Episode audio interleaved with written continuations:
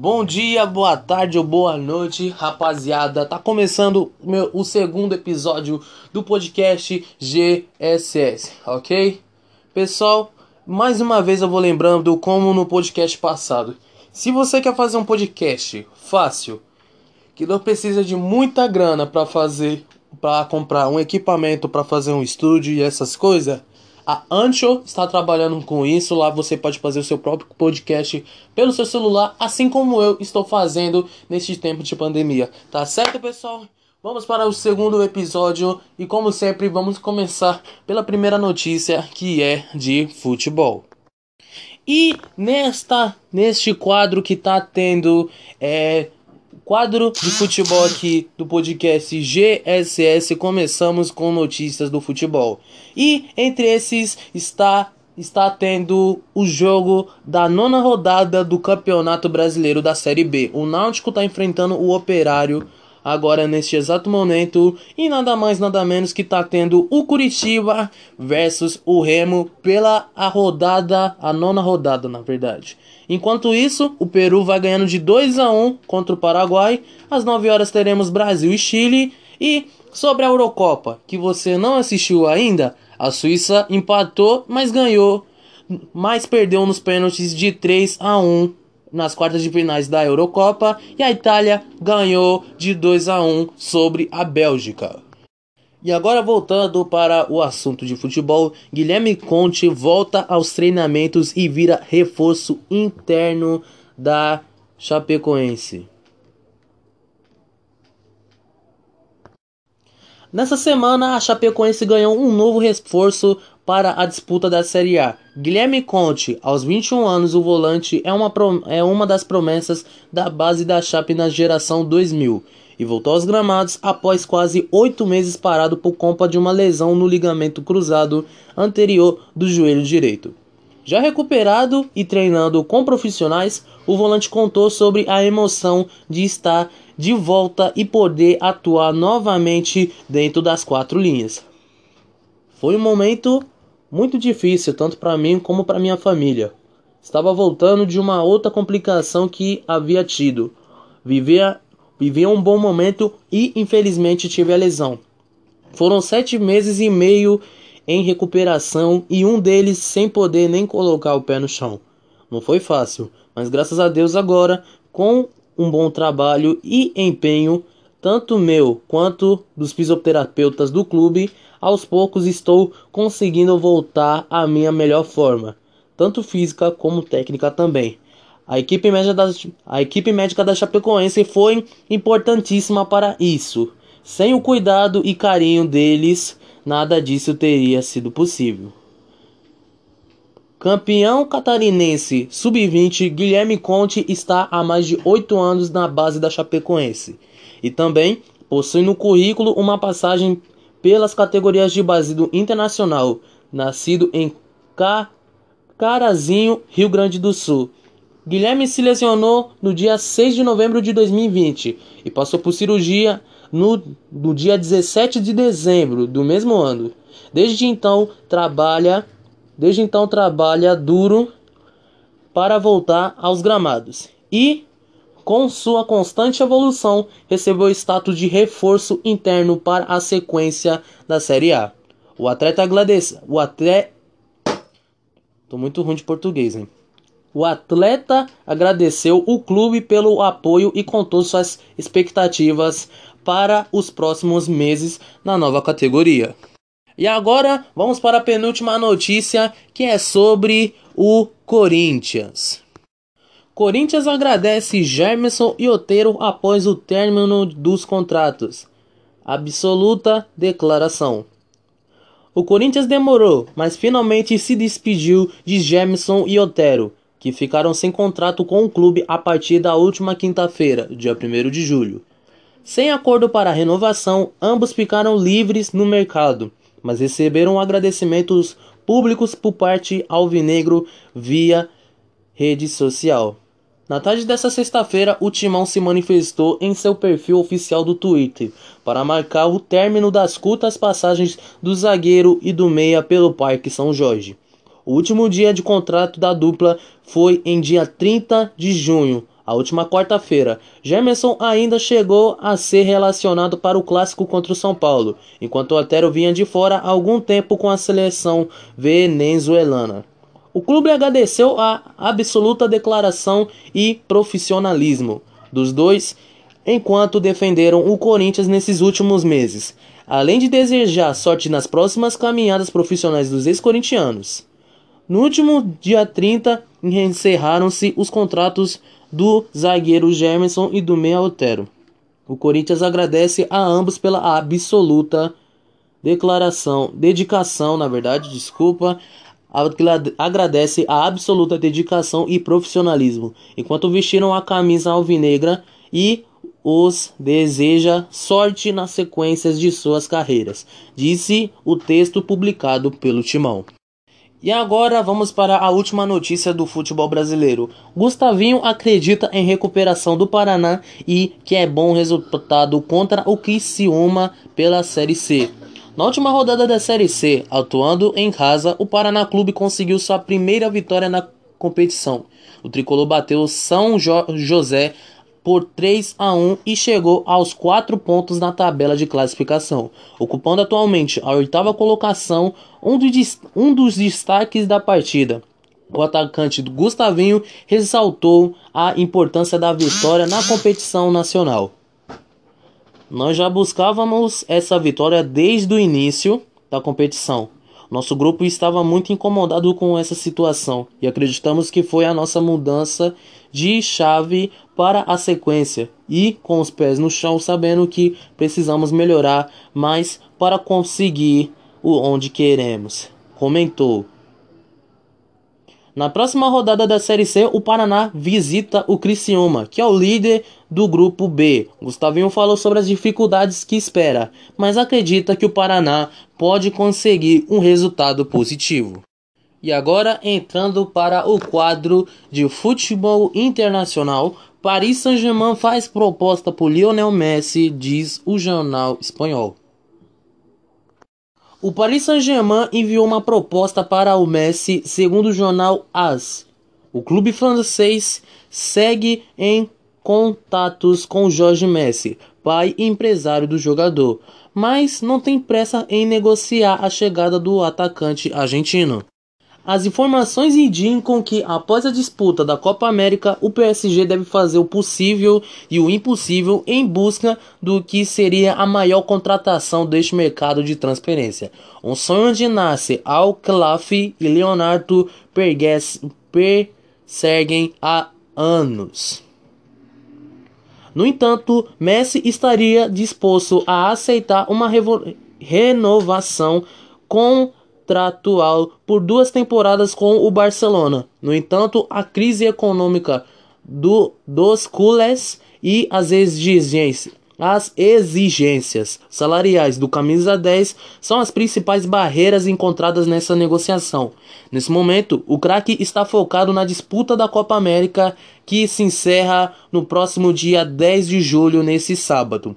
Messi entra em campo pela Argentina diante do Equador em busca de uma vaga na semifinal do torneio sul-americano. Na segunda notícia no quadro de futebol europeu, destaque da Itália, Spinazzola, Spinozzola rompe um tendão de Aquiles e está fora da Eurocopa. Leonardo Spinzola, lateral esquerdo da seleção italiana, rompeu o tendão de Aquiles no confronto desta sexta-feira contra a Bélgica. Com a classificação da Itália para as semifinais, o jogador está fora do torneio por conta de uma lesão sofrida. Por volta dos 32 minutos da segunda etapa da partida entre Itália e Bélgica, Spinazzola pediu substituição para o treinador, Roberto Mancini. Na sequência, o jogador caiu no chão e começou a chorar, atitude repetida assim que saiu de campo. Antes de tudo, eu queria dizer que estamos muito tristes e lamentados a lesão de Spinazzola. Spinazzola. Ele não merecia isso, estamos desbastados. Era um dos melhores jogadores da Eurocopa. Quero desejar melhor a ele, disse o Roberto Mancini, treinador da seleção. A Sky Sports afirma que o jogador deve ficar fora do futebol por meses conta da lesão grave. Em sua carreira, o lateral esquerdo da Roma sofreu com várias quedas, como está no como está.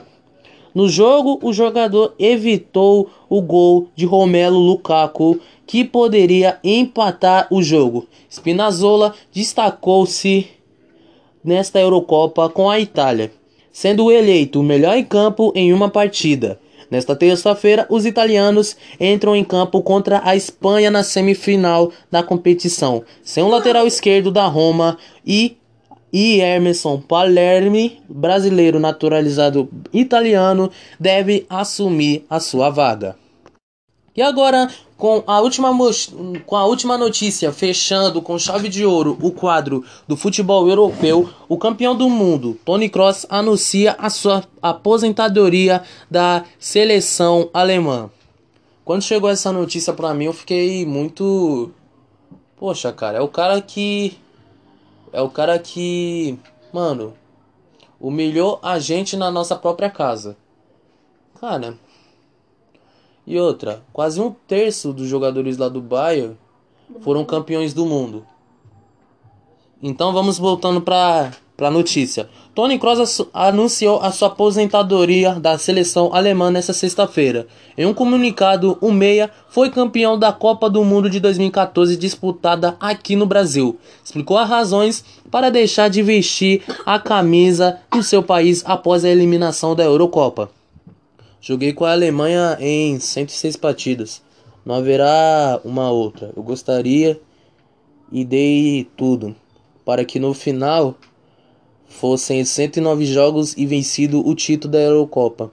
A decisão de parar após este torneio já estava tomada há algum tempo e estava claro que não iria disputar o Mundial do Catar em 2022. O atleta seguiu dizendo que quer se dedicar exclusivamente ao Real Madrid e ter mais tempo com a sua família, o que a seleção de dificultou, dificultou nos últimos 11 anos. Ainda assim, o jogador afirma ter orgulho por vestir a camisa da Alemanha e desejou sorte ao técnico Hansi Flick, Além disso, Tony Kroos abre mão de disputar a Eurocopa 2024. Será jogada na Alemanha. Apesar de ter vencido a Copa do Mundo, o meio-campista não participou da conquista da Copa das Confederações em 2017. E agora entrando para o nosso é, penúltimo quadro aqui do podcast GSS. Ainda teremos um convidado muito especial aqui. Depois que terminar o programa, o convidado já está aqui. Não, o convidado já está aqui do meu lado já querendo participar. Só que é depois. Depois, deixa eu terminar o jornal primeiro. Tá. Jornal, podcast. Tá bom. Motociclista morre após sofrer acidente e cair em espelho d'água de monumento em Senador Canedo.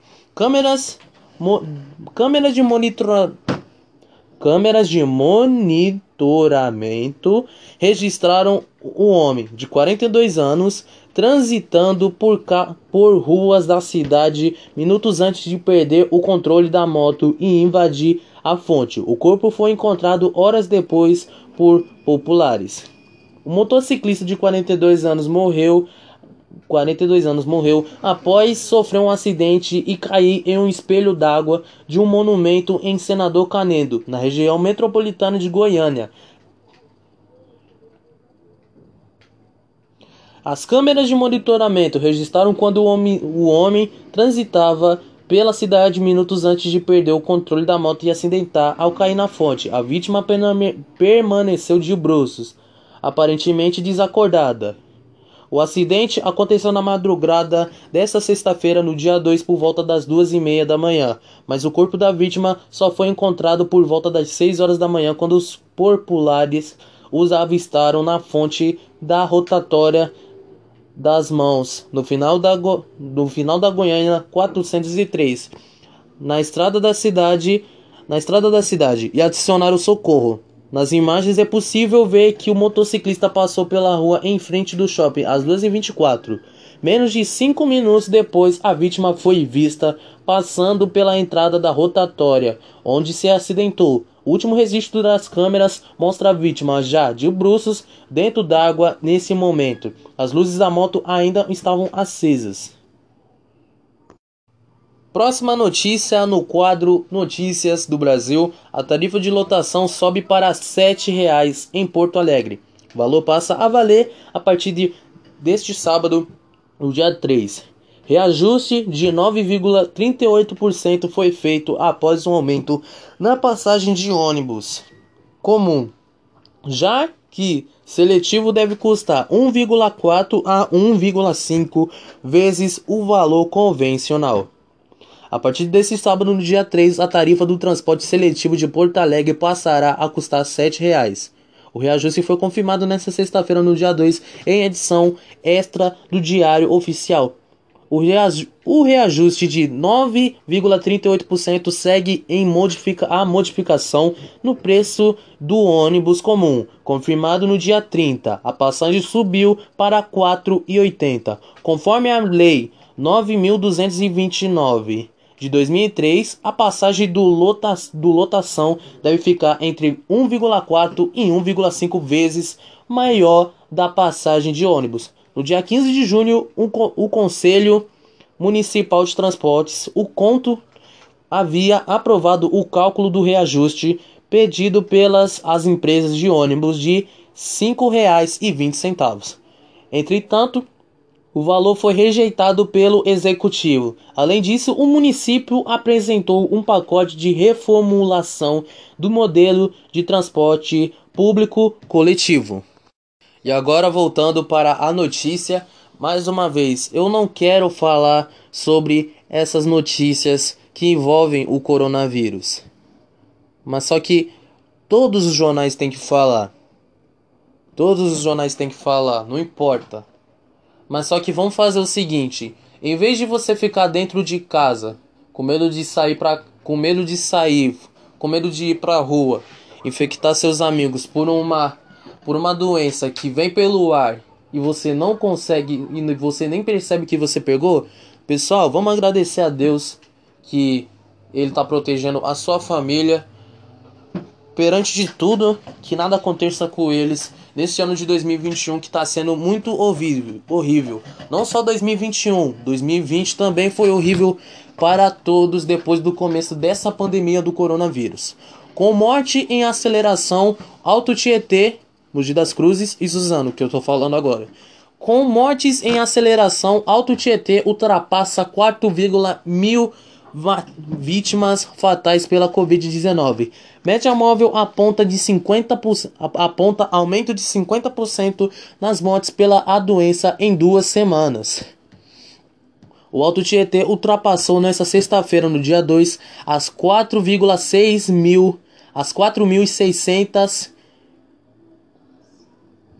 4.600 vítimas fatais para a Covid-19, no momento em que a região vive em uma aceleração nos óbitos pela doença. A alta velocidade das mortes é, é percebida porque para a região ia 4.400 para 4.500 mortes pela doença. Passaram 11 dias enquanto agora para avançar de 4.500 para 4.600. Passaram passaram apenas quatro dias, ou seja, houve um espaço de tempo menor em sete dias para que o Alto Tietê notificasse mais uma centena de óbitos pela a doença. Em 24 horas, a região notificou mais de 22 mortes pela doença. As últimas vítimas da doença eram quatro das 10 cidades da região. Últimas vítimas eram de Arujá e Suzano. 4 de Ferraz de Vasconcelos, além de 16 de Mogi das Cruzes. O total de óbitos pela doença é de 4.620. Agora entrando para o último quadro sobre as notícias.